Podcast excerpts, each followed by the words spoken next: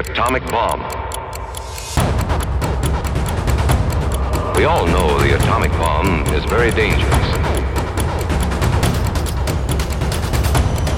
Sometimes the bomb might explode without any warning.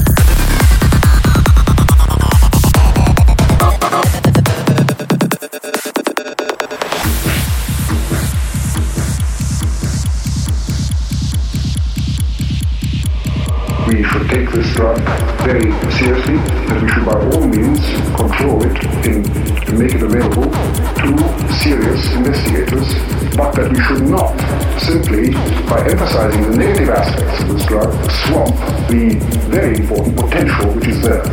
There, there, there, there, there, there, there, there, there, there, there.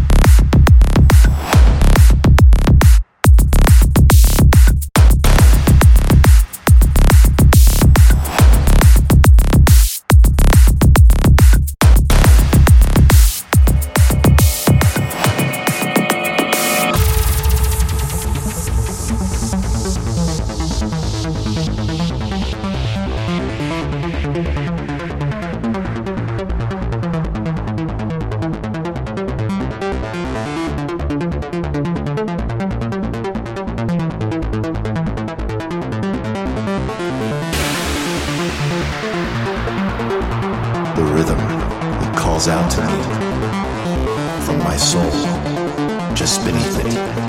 We can stem both tide and time till our souls, like ships, cut through the storm.